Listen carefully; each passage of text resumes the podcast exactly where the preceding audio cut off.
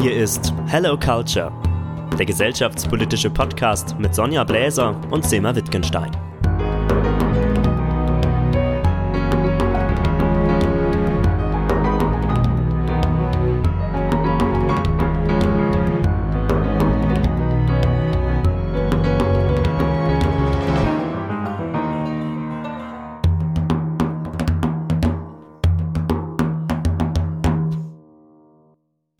Sonja, bereit für eine heiße Diskussion?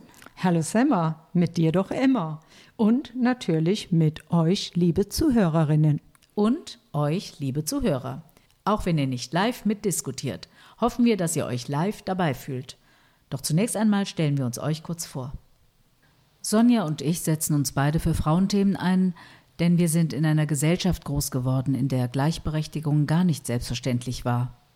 Als wir uns kennenlernten, stellten wir in gemeinsamen Gesprächen fest, dass es uns schon in unserer Jugend ein Bedürfnis war, bei Ungleichbehandlungen oder Ungerechtigkeiten, besonders Frauen und Mädchen gegenüber, unsere Meinung zu äußern und das entgegen jeglicher Angst vor Konsequenzen.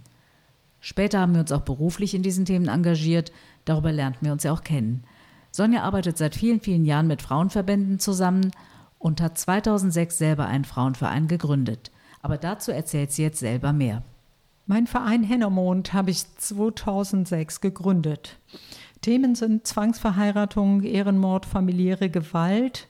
Betroffene Mädchen, Frauen und junge Männer kommen zu uns. Aber mit dieser Arbeit habe ich schon sehr früh angefangen. Wie du sagst, wir haben vieles ja recht früh in Frage gestellt, ne? gerade wenn es um Frauenrechte ging, um, um die Kontrolle der Frauen, um die Bevormundung von Frauen, haben wir ja schon auch früh uns getraut, Tabuthemen anzusprechen. Also wenn ich dann daran denke, dass du damals äh, 82, 83, da haben wir uns ja kennengelernt, wo du zu Thema, da kommen wir natürlich später doch drauf, aber gerade jetzt so einfach mal ähm, äh, zu Thema Zwangsheirat einen tollen Theaterstück gespielt hast.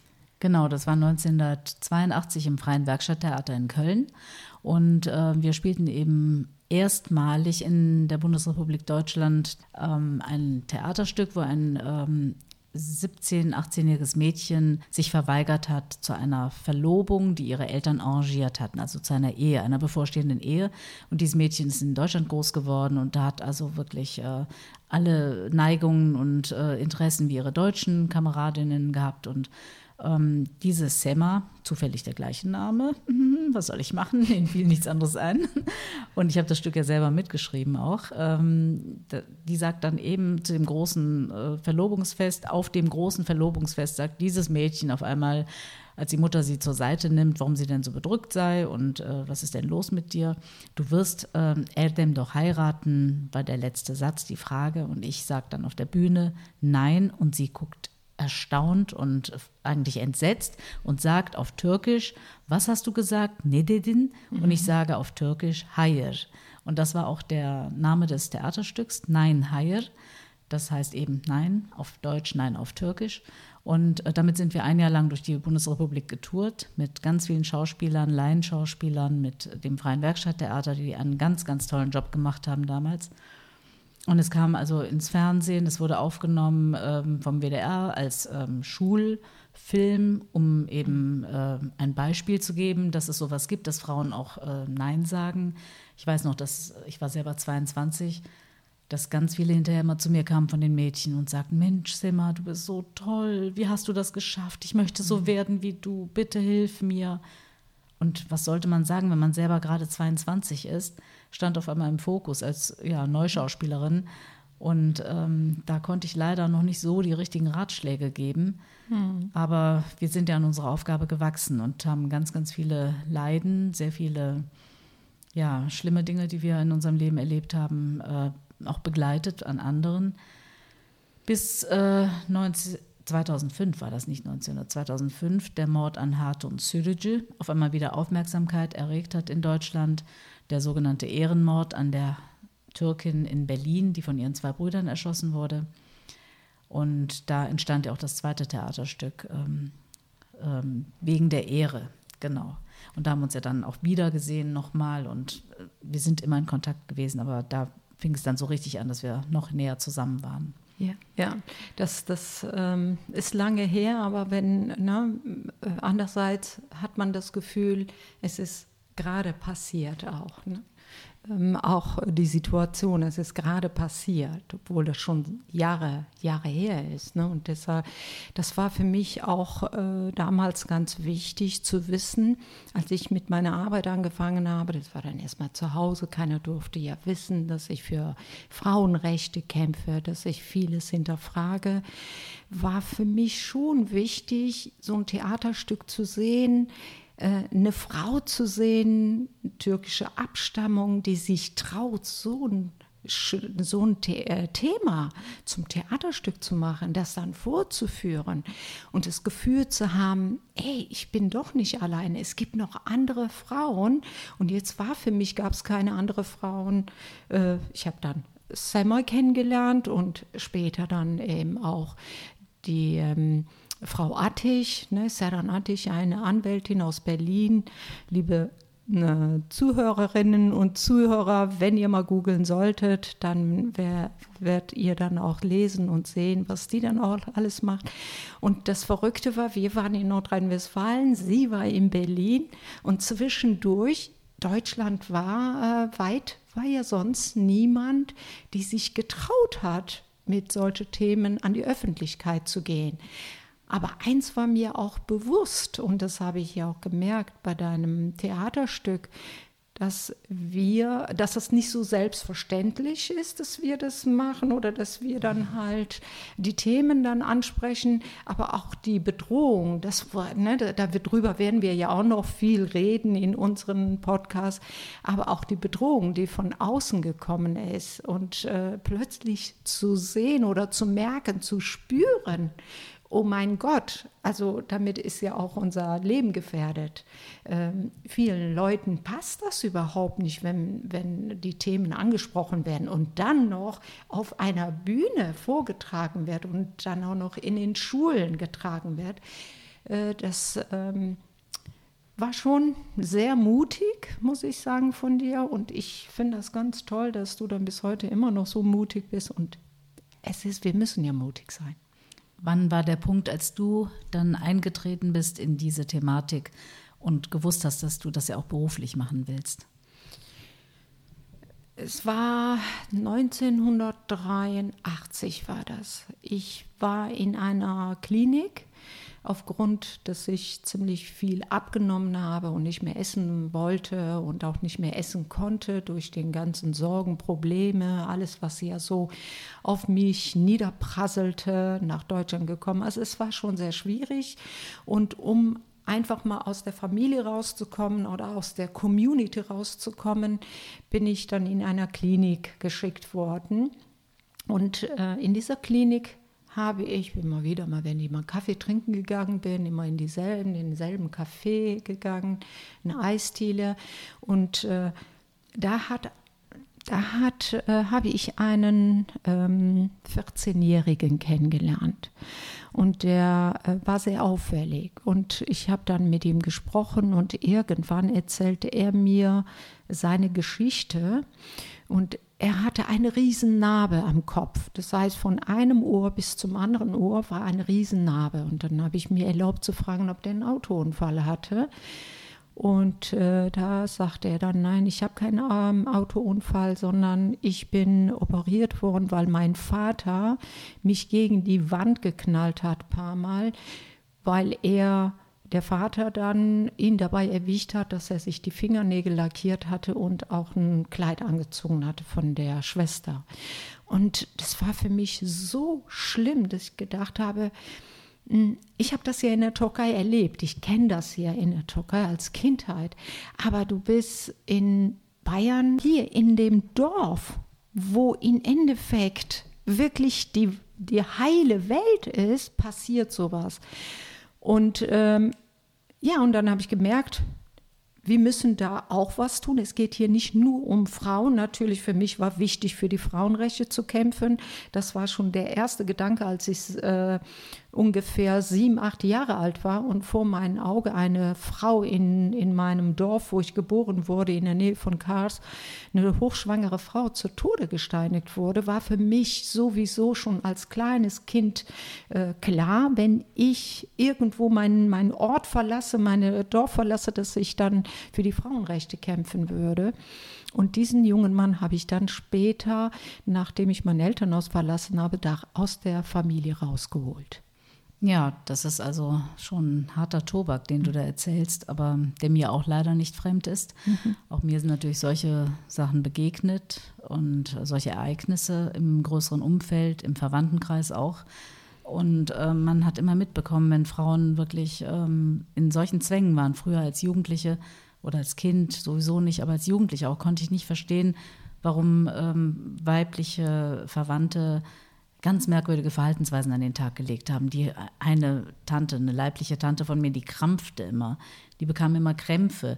Die wurde von meinen Eltern in Deutschland, die wurde aus der Türkei hergeholt, ähm, wurde immer irgendwelchen Leuten vorgestellt, weil sie ja endlich mal heiraten sollte. Das war die unverheiratete Tante noch. Und ähm, die war halt im überheiratsfähigen Alter, also schon drüber, reife Frucht. Und äh, immer wenn irgendwie so eine Begegnung sein sollte, bekam die so epileptische Anfälle. Und ich weiß noch, dass wirklich einmal, die lag bei uns auf dem Doppelbett meiner Eltern, auf dem Ehebett. Und meine Mutter presste ihr ein Handtuch in den Mund und sie sollte drauf beißen, weil die so krampfte, die war ganz weiß. Ich war, glaube ich, 13, 14 Jahre alt. Ich habe das überhaupt nicht verstanden. Und mir wurde gesagt, die ist krank. Die war aber nicht krank. Die war nie in ihrem Leben krank. Diese Frau war keine Epileptikerin die wollte einfach nicht. Das war ihre innere Abwehr, das war ihre Wut, ihre unaussprechliche Hilflosigkeit, mit der sie sich gegen diese Begegnung, gegen diesen Zwang, überhaupt diesen irgendeinen Mann, es wurden ja mehrere vorgestellt, äh, es waren irgendwelche Fortarbeiter und was weiß ich was. Ich meine nichts gegen Fortarbeiter, ich will das nicht despektierlich sagen, aber meine Tante war Chefsekretärin in einem ganz tollen ähm, Betrieb in der Türkei war hochgebildet und nur damit sie weggeheiratet wurde, wurden ihr irgendwelche Typen vorgestellt, die meine Eltern aus ihrer Geschäftszeit aus dem Laden als Kunden kannten und von denen sie wussten, ach, der ist Witwer, der ist geschieden, der ist noch frei. Also alles, was noch frei war, konnte belegt werden. Es hört sich sehr lustig an, ja, aber mhm. es war für meine Tante war es nicht lustig. Nein. Die Arme, die hat da wirklich gelitten ohne Ende. Das war und wir, ich habe das erst später zusammengereimt bekommen, was da eigentlich abgegangen ist. Und ich meine, diese ganze äh, Freierzeremonie, die habe ich ja auch in Nein Hair, äh, haben wir die thematisiert. In Wegen der Ehre ist das thematisiert worden. In dem dritten Theaterstück, ähm, Die Leiden des jungen Osman, haben wir das ja auch besprochen, gespielt, also immer wieder angedeutet. Und das Verrückte ist ja, Sonja, wir arbeiten jetzt so lange in diesen Themen und es ändert sich nichts. Es ändert sich nichts. Und das ist das Verrückte. Wir sind jetzt, ja, wir leben im Jahr 2021. Hättest du je gedacht, dass wir heute noch mit solchen Sachen zu kämpfen hätten und das nicht in unserem Dorf oder, also du bist mhm. aus dem Dorf, ich bin aus einer Stadt, aber die gleichen Erlebnisse, dass wir heute in Deutschland immer noch mit diesen Sachen konfrontiert werden und immer wieder auch den Politikern, auch den Menschen, die eigentlich ähm, gut nachdenken und gebildet sind, dass man es immer wieder erklären muss. Klar, Culture, Culture Crash, ja. weil die können es nicht nachvollziehen. Wir sind, äh, das ist ja, wie soll man das beschreiben? Das ist so schwer zu sagen. Einerseits lieben wir diese ganzen unterschiedlichen Kulturen, wir fühlen es nach, aber diese Zwänge, die aus ihr her hervorkommen, die will doch kein Mensch haben. Das, das ist doch unmenschlich. Und warum müssen Menschen leiden? Nur weil andere immer wieder diese Spirale gedreht halten. Ja, das ist ja auch, ne, was wir gesagt haben, es muss zu Thema gemacht werden. Wir müssen darüber reden.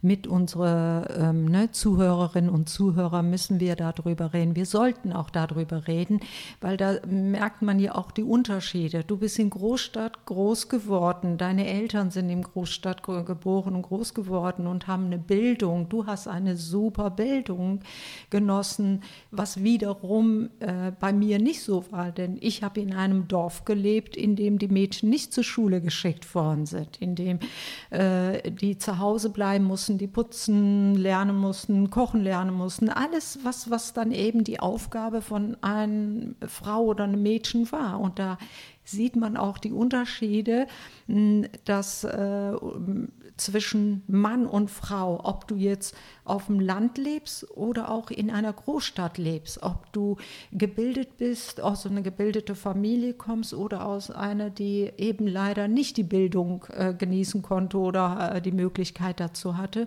Und äh, Du hast mir die Frage auch gestellt, ob ich das äh, jemals gedacht hätte, dass wir im 21. Jahrhundert darüber reden oder überhaupt, dass das ein Thema ist. Ganz ehrlich gesagt, Sammer, ich hätte es nicht gedacht. Also ich, ne, ich seit, ähm, wie gesagt, 83, aber in Endeffekt habe ich ähm, erst ähm, sehr intensiv 86, 87 angefangen, tätig zu sein, nachdem ich meine Familie verlassen habe, nachdem ich einen deutschen Mann geheiratet habe. Habe dann äh, in diesem Bereich arbeiten können, ohne dass jetzt auch einer mich kontrolliert, ohne Angst zu haben. Klar, die Angst, was die, die meine Landsleute oder, oder manchen, die aus patriarchalischen Strukturen kommen, klar, die Angst hatte ich, aber trotzdem hatte ich die Möglichkeit, endlich was zu tun. Und ich habe immer an den ähm, Ende der 60er und 70er Jahre gedacht ähm, als wir nach Deutschland kamen, habe ich ja mitgekriegt, auch durch meine Mutter, die starke Frauen, die hier in Deutschland für ihre Freiheit gekämpft haben, die dafür gekämpft haben, nicht mehr lange Röcke bis äh, an die, was weiß ich, an den Boden dann äh, zu tragen, sondern auch sich Miniröcke anzuziehen. Für mich war, waren diese Frauen Vorbilder. Ne? Meinst, Entschuldigung, meinst du jetzt die deutschen Frauen? Die deutschen Frauen. So, okay. Hier ja. in Deutschland, in Deutschland. Ne, das war ja die mhm. Bewegung der Frauen, die langsam dann auch auf die Straßen gegangen sind, die gesagt haben, wir lassen uns nicht mehr äh, von unseren Ehemännern sagen oder auch von den Vätern, wie wir zu leben haben, wie wir uns zu verhalten haben. Und äh, die dann angefangen haben zu auch dafür, da, dafür zu kämpfen, dass sie nicht ihren Ehemann fragen müssen, ob sie arbeiten oder nicht nicht. Und das ist, das kannte ich ja alles in meinem Dorf. Äh, eine Frau heiraten, äh, eine Frau, die äh, arbeitet, ging ja überhaupt nicht. Und als ich die Bewegung beobachtet habe und natürlich auch alles, was an Informationen möglich war über Schwarz-Weiß-Bildschirm, ne, Fernseh oder Radio, ne, was dann eben einmal am Tag wir hören konnten, weil wir da immer gehofft haben, dass auch türkische Sender dann kommen oder mein Vater. Und äh, ich habe wirklich gedacht, dass diese Frauen werden gemeinsam mit den Frauen, die nach Deutschland gekommen sind, egal woher sie kamen, ne, mit Migrationshintergrund, dass wir so weit kämpfen, dass wir im 21. Jahrhundert weder patriarchalische Strukturen haben, noch das Thema Zwangsverheiratung, noch das Thema Ehrenmord, Genitalverstümmelung und so weiter.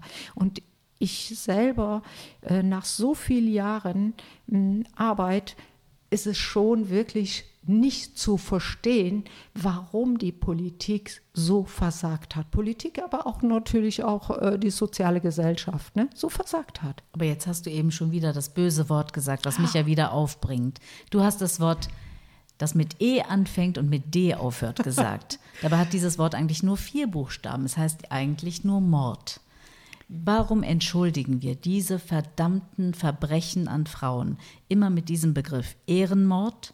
Ja, da rede ich ja mhm. schon seit 2005, seit dem Mord an Hart und Södece, habe ich das ja publik gemacht und es wird auch immer wieder zitiert, auch von anderen Leuten. Man kann es in der Öffentlichkeit wirklich hören, auch mit meinem Zitat, mit meiner Quelle. Ich bin ganz stolz, dass ich mal gequält werde. Und dann heißt es wirklich, es gibt keinen Ehrenmord, Mord ist Mord. Und das ist für mich immer noch Fakt. Wie, es ist egal, also auch wenn die Frauen heute versuchen, den Begriff Femizid durchzudrücken, ja. Aber das ist ja alles eine, ja, ich verstehe es nicht, das ist eine Umschreibung einer Sache, die eine ganz andere Tatsache ist. Die Begründung, warum ein Mord, ein Verbrechen passiert, ob an einer Frau, einem Mann, einem Tier, einem Kind. Also ich will das nicht gleichsetzen, das will ich jetzt nicht abwerten. Aber das wird ja, dazu haben wir Gerichte, das wird vor Gericht erörtert, wenn man den Täter fasst. Das wird, dazu ist ein Gerichtsverfahren da. Aber warum stigmatisieren wir von Anfang an direkt auch die Gedanken der Menschen, indem wir nämlich schon eine, Kultur, eine Entschuldigung in die Gehirne einpflanzen von unseren Mitbürgern, die dann denken, ah ja, ich habe gelesen, irgendwie Ehrenmord. Ah ja, das ist ja wahrscheinlich wieder sowas, weil die ja aus einer anderen Kultur kommen, die kennen das ja nicht anders. Da ist dieser Mord direkt entschuldigt, der ist in einer Kiste drin. Und ich sehe das nicht ein. Das ist ein Mord, es ist ein böser, hinterhältiger, äh, perfide, geplanter meistens Mord. Ja? Zwei Brüder erschießen ihre Schwester an einer Bushaltestelle. Sie haben sich verabredet, die Schwester ist, hat brav geheiratet, weil sie ihrer Familie dienen wollte und es recht machen wollte und nicht äh, irgendwie Stress haben wollte, nicht getötet werden wollte. Nach so und so vielen Jahren Ehe, sie hat ein zweijähriges Kind, wagt sie sich, sich zu trennen, beginnt eine Lehre als Elektrofachfrau äh, und die Brüder locken sie unter einem Vorwand zu einer Verabredung. Sie denkt, es ist alles in Ordnung. Locken sie zu dieser Ecke an der Bushaltestelle. Die ziehen die Knarre raus und bringen sie um. Das ist Mord. Ja, ja, es ist Mord. Das, dagegen sage ich überhaupt nichts. Mord ist Mord und jeder Mord, der da passiert, ist zu viel. Und ähm, ich sage, wir sind auch. Ähm, wir sind da, ich, ich, ich verstehe dich, ich finde das auch gut, dass du das sagst. Ähm, aber trotzdem habe ich wieder eine andere Meinung. Also ich, es ist nicht so, dass ich sage, ähm, dieser Ehrenmord äh, wird sich so in die Gehirne festsetzen, dass es nicht mehr rauskommt. Und dadurch kann ich ja dann auch verstehen, die Angst, die ja ich ja auch habe, was ja ähm, schon seit Jahren auch normal war, dass die Gerichte, also die Richter, anders geurteilt haben aufgrund der Kultur, aufgrund der Traditionen, aufgrund woher die kommen, was fatal war. Und du weißt, ich war immer dagegen und ich habe immer gesagt, Mord ist ein Mord und die müssen genauso bestraft werden, egal aus was für einem Grund. Es gibt keinen Grund, jemanden umzubringen. Hast du vollkommen recht. Aber jetzt kommen wir zu diesen na, E-Wort, wo du dann sagst, ich verstehe nicht, warum ähm, man Ehrenmord dazu sagt. Und zwar ähm, für mich in den ganzen Jahren meiner Arbeit und ähm, Sam, du weißt, wie viele Frauen ich in Schutz gebracht haben, habe. Wenn wir von unserem Verein Hennermond die nicht in Schutz gebracht haben, dann hätten wir Zahlen, die die äh, Politik sich überhaupt nicht vorstellen kann, was da gewesen wäre. Das ist richtig. Aber meine ähm, Angst ist es, dass in der Politik, auch in der Gesellschaft, nicht wirklich drauf geachtet wird, dass der Mensch, der Vater, der Bruder, egal wer das ist, die Tochter umbringt, weil er sagt, meine Ehre ist beschmutzt worden, mein Ansehen ist beschmutzt worden, mein äh, Erstreben oder das, was ich fordere, ist sogar noch eine höhere äh, Bestrafung für, für diese. Ich weiß, dass du dann, dann anders, da kannst du dich auch dazu äußern. Aber es ist einfach dieses Ehre, die geht verloren und man nimmt nicht mehr wahr, was in unserer Gesellschaft passiert, in den vier Wänden passiert. Und wenn wir erst, äh, ich hoffe, in ein paar Jahren das so geklärt haben, dass die Gerichte genau darauf auch achten, dann würde ich mich dann drüber freuen. Ja, du, also ich, ich zeige hier auf wie genau. in der genau. Schule, weil wir uns ja ausreden lassen wollen. Aber ähm, es ist äh, folgendes, Sonja. Ich sehe es gerade, was du da beschrieben hast. Umso mehr bin ich dagegen, dass es Ehrenmord genannt wird. Denn du argumentierst damit, dass man ja berücksichtigen muss, dass dieser Mensch das als Entschuldigung nimmt, dass es seine Ehre, sein irgendwas ist, ja. Und ich finde dieses Ehre, dieses Wort Ehre, das darf gar nicht so hochgehoben werden. Wir nehmen es dann auch zu wichtig, wenn wir das als Ehrenmord titulieren. Damit ist dieser Begriff geprägt, dass nicht ein bestialischer Mord passiert ist, sondern dass ein Mensch aufgrund seiner Ehrverletzung diese Tat verübt hat, weil, und dann kommen wir wieder zur Kultur, weil der das ja aus seiner Kultur gewohnt ist. Eine Frau ist seine Ehre. Eine saubere Frau ist seine Ehre, seine saubere Schwester, seine saubere Frau, seine sauberen Töchter, seine sauberen Enkelkinder, das sind, damit identifiziert er seine Ehre. Nur ein ehrenhafter Mann hat eine saubere, schandfreie Familie. Und wenn wir das jetzt immer wieder Ehrenmord nennen, dann ist es ganz klar, und er argumentiert ja auch vor Gericht damit, das ist gegen meine Ehre gegangen. Wir müssen das mit den Füßen treten. Da bin ich ganz brutal. Ich sage, das Wort Ehre kommt gar nicht mehr vor. Das ist ein, ich, also ich könnte jetzt wirklich ja. äh, ausflippen und sagen, das ist, ich, ich sage das, ich sage keine Flüche hier, aber man müsste solche Menschen gar nicht also das dürfte gar nicht vor Gericht für mich gelten. Der kann das ja gerne mit seinem Anwalt ähm, vorbringen und natürlich ist er dazu hm. berechtigt, das zu tun. Aber indem wir Worte schaffen, die die Tat auch noch mit diesem Begriff der Ehre umschreiben, machen wir genau das Gegenteil. Aber äh, Sammer, wir schaffen keine Wörter. Ehrenmord, dieses Ehre für diese Männer, das existiert ja seit Jahrzehnten. Und das ist, was du gesagt hast. Wir müssen das Wort Ehre mit den Füßen treten. Wir müssen dafür sorgen, dass endlich dieses Ehrbegriff, ne, wenn man dann Ehre ist ja, es gibt ja auch bestimmte in Situationen, wo die äh, Ehre ja auch schön ist. Zum Beispiel, wenn ich, wenn ich sage, hör mal, ich habe ich hab Respekt vor dir, ehrenvoll, wie du das und jenes singst. Man kann das ja auch positiv, gibt es ja auch. Das, was die machen, ist natürlich, wenn sie sagen, es ist unsere Ehre, ist für mich ein ehrenloses Verhalten. Es ist ehrenlos. Es ist ein Mord passiert. Und ich wünsche mir, dass wir das irgendwann mit Menschen, die auch, die auch in dem Bereich kämpfen, alle, die da draußen die sind, die uns zuhören, dass wir dafür sorgen, dass dieses Ehrbegriff oder Ehrverletzung oder Ehre für die Familie zu haben, das Ansehen, alles mit Ehre, dass das irgendwann nicht mehr existiert. Und ich habe als, als Kind, habe ich diese Ehre als einen, einen Mann, als eine Bestie, als ein, äh, wie so ein Krebsgeschwür gesehen, die in die Familien kamen, die die Familien zerstört haben und der Mann sich nur darüber definiert hat. Und ich habe es immer gehasst und das wäre mein Wunsch und das ist auch wichtig, dass wir da, da dagegen kämpfen. Aber trotzdem, es soll keine Entschuldigung vom Gericht sein, dass die Richter sagen, das ist eine Entschuldigung. Im Gegenteil, gerade dann, wenn die sagen, ja, meine Ehre ist beschmutzt worden, meine Ansehen, gerade es recht müssen diesen Menschen wissen, so geht es nicht. Also ich äh, finde trotzdem, gerade all das, was du sagst, plädiert eigentlich dafür, dass du meiner Meinung folgst, weil wir, be wir befreien den Mord den brutalen Mord als Fakt, als Tat an sich, von diesem Begriff Ehre. Wir können den Begriff Ehre wieder gut nutzen, weil der Begriff Ehre im Zusammenhang mit äh, Brutalität und Gewalt an Frauen, an Kindern, an irgendwas, muss einfach verboten sein. Genau. Und das muss jeder wissen, dass kein Mensch sich über einen anderen Menschen äh, definiert. Also ich kann nicht ähm, deine Ehre kann nicht für meine Identität und äh, Sauberkeit und Ehre und Ehrgefühl stehen, äh, wenn du meine Schwester wärst, verstehst du? Erinner dich mal bei Heroes, ganz am Anfang, als das in Berlin losging, ja? Das erste Mal. Ich meine, mhm. du bist ja, machst ja jetzt diesen wunderbaren Verein Champs, das darf man ja auch nicht vergessen, dass du da eigenständig das machst und ganz, ganz erfolgreich und gut da drin bist.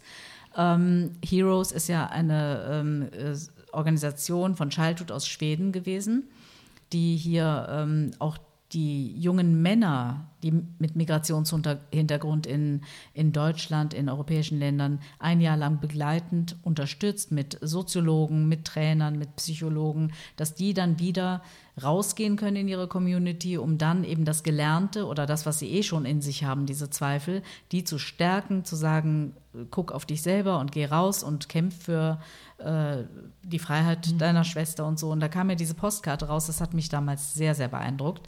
Ehre ist für mich für die Freiheit meiner Schwester zu kämpfen. Du erinnerst dich an diese Postkarte. Ja, ja. Es war die Postkarte von Tede Pham und Tede Pham, muss ich dich korrigieren. Okay. Ähm, Tede Pham hatte damals die Postkarte gemacht mit äh, noch einem Verein in Berlin, die nur mit Mädchen arbeiten. Die sind in Neukölln, heute noch äh, sind die dann da und äh, haben auch kämpfen müssen, damit gerade Mädchen aus dem muslimischen Kulturkreis Kreis endlich raus dürfen, endlich mal dorthin gehen konnten, spielen, zusammensitzen, essen und, und alles. Und die Karten, die waren genial. Und das war ja auch super. Und für mich war es auch wichtig, die Karten, und später kamen ja Prospekte daraus, diese Plakate mitzunehmen und zu sagen, hier, es ist eure Ehre, dafür zu sorgen, dass eure Schwestern in Freiheit, in ein selbstbestimmtes Leben leben, den Partner selber aussuchen. Und das, was, was die anderen sagen, ist für mich ehrenlos. Und deshalb habe ich ja auch bei der, ich habe ja diesen äh, Projekt ja dann äh, nach ein äh, paar Jahren in Köln dann aufgegeben, habe ja das Champs-Projekt gegründet, weil ich ja gerade nicht wollte, dass das, das Patriarchat oder die Ehre im Kontext Kontext mit muslimischen Kindern äh, in Jugendliche in Verbindung gebracht werden, was hier war.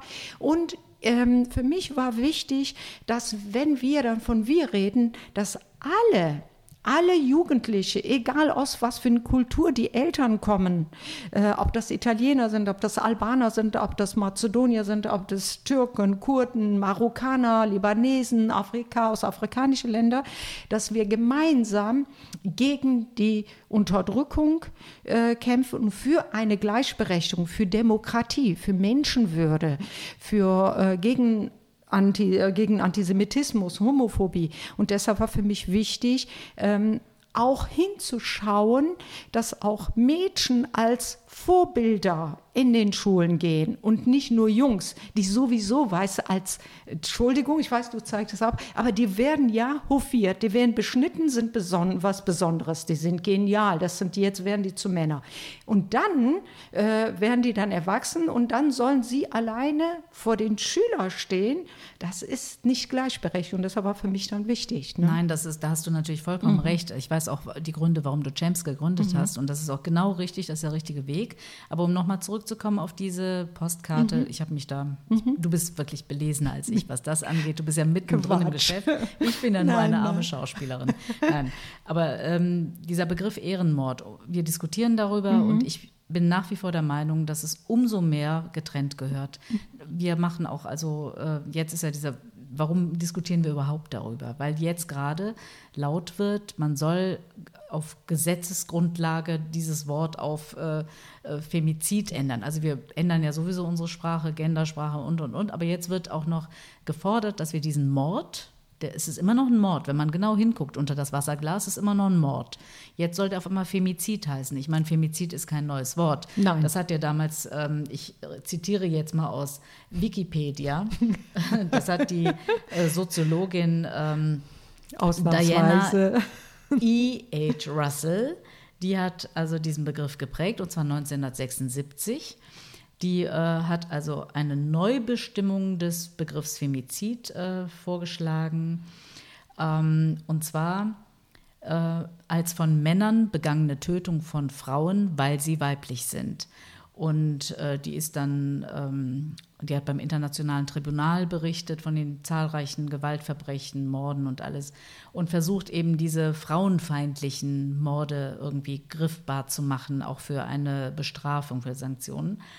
Und ähm, ja, ich finde, das ist wie, wie du es nennst. Du kannst auch sagen, sie hat dann argumentiert, wir nennen ja auch andere Morde nicht äh, Hassverbrechen, wir nennen andere Morde ja, äh, oder es gibt Hassverbrechen, doch sie hat damit argumentiert, genau. Mhm. Und es gibt äh, Eifersuchtsdramen, in Deutschland sagen wir sehr, sehr gerne.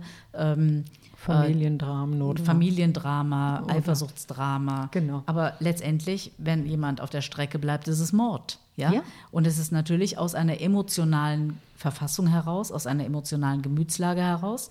Und es endet bewusst, weil ich so, also wenn es eine Eifersucht ist, eine Eifersucht, eine, äh, auch das ist ja entschuldbar, wenn man sagt, der Mann war besoffen, der, die Frau hat neben ihm mit einem anderen Mann geknutscht, die hat sowieso gedroht, dass sie ihn verlässt und sich scheiden lassen will und der ist ausgerastet, ausgetickt. Ich meine, wir sind Menschen, wir sind leider Tiere, ja.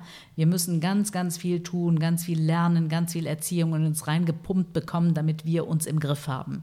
Sonst sind wir aus dem Gleis, wie ein entgleister Zug. Wir wissen, was wir können. Siehe die ganzen Kriege, siehe die ganzen, wozu wir in der Lage sind, wissen wir alle sehr genau. Und da soll sich keiner von freimachen und ausnehmen.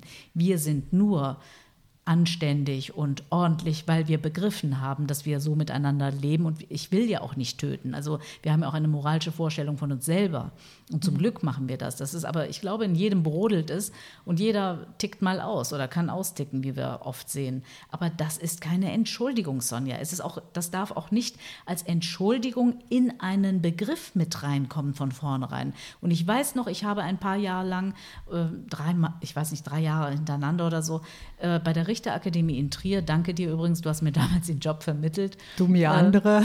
genau, weil du nicht konntest, da bin ich für dich eingesprungen. Und dann haben sie mich leider die nächsten Jahre auch genommen. Das war auch richtig. Das war wunderbar. Und da standen vor mir wirklich General, Bundesanwälte, Staatsanwälte, älteren Kalibers, jüngere Leute, Mittelklasse-Leute, Staatsanwälte. Und ich, kleine Sema, sollte denen erzählen, ich war ja nicht ausgebildet, ich war ja nur Schauspielerin und habe eben nur diese Theaterstücke geschrieben. Ich sollte denen etwas über die Psyche von hier heranwachsenden Jugendlichen erzählen, damit die vor Gericht das anwenden können, damit die gestärkt sind. Da hat mich wirklich ein älterer mhm. Mann gefragt, ein Richter, ja, aber okay, das ist ein Diebstahl, aber wie entscheide ich denn, wenn er eben nicht Peter heißt, sondern, ähm, äh, was weiß ich, Hassan Ali? Wie soll ich denn dann entscheiden? Da habe ich den angeschaut und gesagt, also Entschuldigung, Sie sind doch Richter. Sie müssen doch, Sie entscheiden doch nach Gericht, nach Recht. Ich war völlig, völlig perplex, dass diese Menschen mit dieser Angst rumliefen äh, nicht politisch korrekt zu sein. Und das ist ja der Druck, der auf uns lastet. Wir haben deutsche Gerichte, wir haben Rechtsprechung, aber wir haben natürlich einen wahnsinnigen Druck von überall her. Ist das richtig? Ist das rassistisch? Ist das gegen Ausländer? Muss der abgeschoben werden? Nein, der darf nicht abgeschoben werden. Der hat ein Kind, aber der ist ein Vergewaltiger, ein Gewaltverbrecher. Ja, der kann trotzdem nicht. Und wir finden Gründe. Es ist so ein heißes Eisen. Wir bewegen uns wirklich auf einer Gratwanderung. Und ich finde diese Themen mit dir wahnsinnig spannend und könnte mit dir stundenlang weiter diskutieren. Ja, ich auch, denn die Themen, über die wir dann sprechen, gerade dann eben über das Thema Mord, Ehrenmord, was ist das für ein Mord, äh, da ist es schon wichtig, Sammer, dass wir dann weiter darüber reden, weil das ist ja auch das, was ich ja oder das Problem, was ich in meiner Arbeit tagtäglich mitbekomme, egal auf welchem Gebiet ähm, dass wir darüber reden, ja, wie nennen wir das überhaupt? Wie nennen wir jetzt äh, die Morde, die passieren? Und wir, es ist doch auch klar, das sind Tabuthemen. Und über die Tabuthemen müssen wir auch reden. Und auch wir haben uns hier lange damit beschäftigt. Du hast dich lange damit beschäftigt. Ich beschäftige mich lange damit. Und selbst wir mussten ja dann schauen, wie nennen wir das überhaupt? Oder was ist das für ein, äh, ein, ein grausamer äh, Tat, was ja, was passiert tagtäglich? Und es ist auch hier bei uns äh, in Endeffekt dann nicht weit von uns entfernt. Das sind, das sind Nachbarn, das, äh, die, die, oder das sind Mädchen, die in den Schulen gehen, wo ich dann auch schon war. Oder das sind äh, Familien, die man, von denen man mal gehört hat, in dem ein Mord vorkommt. Und ob das dann jetzt Familiendrama ist oder ob das dann Töten im Namen der Ehre, da würde ich werden wir dann auf jeden Fall darüber reden. Und das müssen wir ja, ja auch. Also denke, wenn wir die Tabuthemen nicht äh, benennen, benennen und die ja. ansprechen. Wer macht's Wes, dann? Genau. Wer macht's ja, dann? Ja, natürlich. Und ähm, ich glaube, dass wir da wirklich lange im Gespräch bleiben werden, weil das ist ja eine Entwicklung. Wir diskutieren jetzt zu Anfang in der Gesellschaft äh, über die Umbenennung dieses Begriffs, dieses Tatbestandes. Und ähm, wir werden natürlich auch euch, liebe Zuhörerinnen und Zuhörer, auf dem Laufenden halten, weil wir werden uns weiter informieren und schauen, wohin diese Entwicklung geht. Aber wir haben unterschiedliche Meinungen, Sonja und ich. Aber das ist ja auch gut so, weil jeder hat seine Sicht der Dinge und wenn wir nicht darüber reden, wie du sagst, das sind Tabuthemen, wir wollen euch ja nur dafür begeistern, interessieren, aufklären, dass ihr selber eure Gedanken dazu habt und ähm, dieses Thema nicht fremd für euch ist. Ich finde nach wie vor, Ehrenmord ist eine Schublade und ähm, das kann man bei ähm, Ostfriesen, Sachsen, Spaniern, Italienern, Deutschen, Türken, Arabern, bei allen anwenden. Also ist, aber wir verbinden halt Ehrenmord immer mit äh, einer Entschuldigung im Kopf. Ja. Weil wir, ja, weil wir immer sagen, ja, das sind ja Leute, die können nicht anders. Aber das ist Quatsch. Na, aber das, das, dürfen wir nicht. Ja, und darum geht es ja. Ich kann nicht verstehen, aber äh, die, das Ehrenmordwort oder wenn es aus Ehre gehandelt hat, soll ja keine Entschuldigung sein, sondern im Gegenteil, dass wir genau ansprechen, unter ähm, ja, welchen Druck oder warum die das tun. Sind es uralte patriarchalische ja, Strukturen? Aber, aber Sonja, das ist doch eine Entschuldigung. Das, nein, du nein, nein, nein, ja sofort die Entschuldigung, weil du sagst ja gleich, du sagst gleich, das ist, Moment, du sagst gleich, ja, dass die konnten ja nicht anders. Und das ist ja schon im Kopf der, äh, der hier gebürtigen Deutschen schon eine Entschuldigung, weil die sagen, ja, das ist ja ein anderer Kulturkreis, damit habe ich nichts zu tun. Und die können ja nicht anders, weil sie in diesem Kulturkreis groß geworden sind. Aber, und dagegen verwehre ich mich. Aber Selma, das ist ja was, was ich möchte. Ich möchte nicht, dass das als kulturelles Problem da genommen wird, sondern dass gerade mehr bestraft wird, weil diese Leute aus Ehrenkodex das, äh, die, die Frau umbringen oder ihre Töchter umbringen. Okay, gut. Also ich denke, wir werden dieses Thema jetzt heute hier nicht klären können. Wie gesagt, wir halten euch auf dem Laufenden und müssen jetzt langsam zum Ende kommen und hoffen, euch viel Stoff zum Nachdenken gegeben zu haben und vielleicht die Motivation, dieses Thema auch in eurem Umfeld mit Freunden und Bekannten mutig zu diskutieren. Mit dir, Sonja, hat es jedenfalls großen Spaß gemacht, auch wenn die Themen ernst sind. Geht mir genauso, liebe Semma. Und ich freue mich, mit dir in der nächsten Folge wieder mal zu diskutieren. Und natürlich hoffen wir, ihr seid auch wieder mit dabei. Bis bald. Bleibt gesund. Das war Hello Culture, der gesellschaftspolitische Podcast mit Sonja Bläser und Sema Wittgenstein.